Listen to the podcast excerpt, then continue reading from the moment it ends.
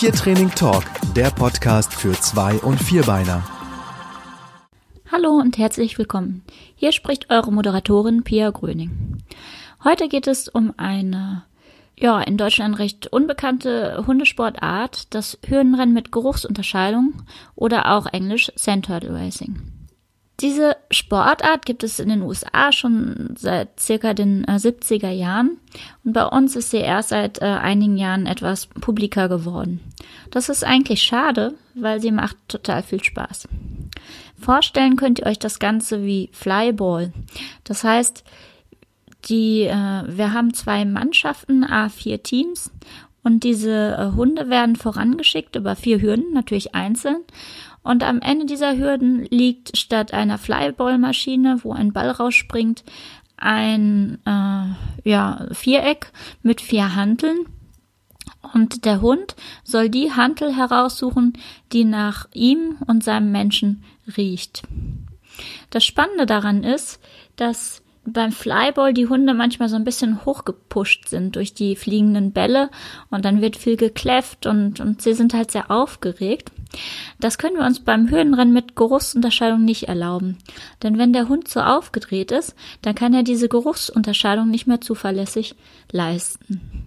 Für diese Sportart ist natürlich eine Grundvoraussetzung, dass der Hund ähm, springen kann und äh, darf.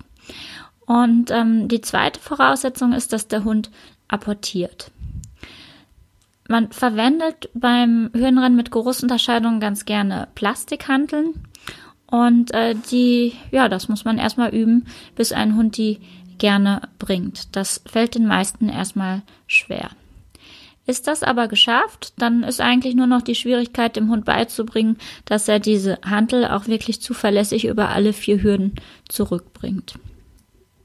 Die Geruchsunterscheidung ist meistens schnell erlernt, weil Hunde ein natürliches Geschick dafür haben, äh, das rauszusuchen, was nach uns riecht. Ihr könnt ja mal den Test machen, dass ihr im Wald einen Tannenzapfen hochnehmt, den so ein bisschen durch eure Hände reibt und dann wieder zurückwerft zu den anderen Tannenzapfen. Und dann fordert euren Hund einfach mal auf, dass er den Tannenzapfen bringen soll. Er wird mit sehr großer Wahrscheinlichkeit nicht einfach irgendeinen Zapfen bringen, sondern mit der Nase euren Zapfen heraussuchen und diesen dann euch bringen. Und ähnlich funktioniert das dann auch mit den Handeln. Nächste Voraussetzung, wenn man das dann als Mannschaftssport noch betreiben möchte, ist natürlich ähm, ja eine gewisse Verträglichkeit mit anderen Hunden, beziehungsweise zumindest, dass der Hund wirklich sich allein auf seine Aufgabe konzentriert und nicht zum Beispiel beim Nachbarn versucht, also bei der Nachbarmannschaft versucht, äh, da eine Handel äh, zu klauen. Das heißt, der Hund muss fähig sein, wirklich die anderen vier Hunde, die eventuell auch unbekannt sind, auszublenden und wirklich nur auf seiner Bahn zu bleiben und sich seiner Aufgabe zu widmen. Das war es dann aber auch schon.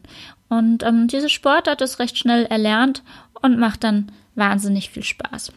Sie ist auch sehr gut geeignet für Hundeschulen und ähm, aber natürlich auch für Hundeplätze oder auch für einen allein. Man braucht im Prinzip nur vier Hürden und vier Hanteln und äh, das war's dann im Hobbybereich schon. Übrigens, die Hürden sehen nicht aus wie die normalen Agility-Hürden, sondern sie bestehen meistens aus äh, Holz oder Hartplastik und sind ein bisschen ähm, schmaler und sehen optisch ganz anders aus, weil es geschlossene Hürden sind. Wenn euch das Ganze interessiert, äh, dann könnt ihr einfach bei YouTube den Suchbegriff Sand Turtle Racing oder auch Hürdenrennen mit Geruchsunterscheidung eingeben. Da findet ihr ziemlich viele Beispiele, wie so ein Rennen abläuft. Ansonsten gibt es zu dem Thema auch eine DVD von mir. Da ist schrittweise erklärt, wie man das Training aufbaut. Und das lässt sich dann ganz simpel nachüben. In diesem Sinne wünsche ich euch ganz viel Spaß damit. Den äh, Link zu dem äh, YouTube-Video von der DVD, beziehungsweise auch wo man die bekommen kann, stelle ich euch in die Show Notes und diese findet ihr unter tiertraining.tv. Demnächst werden wir die ein oder andere nicht ganz so bekannte Hundesportart ebenfalls vorstellen in der Reihe Hundesportarten.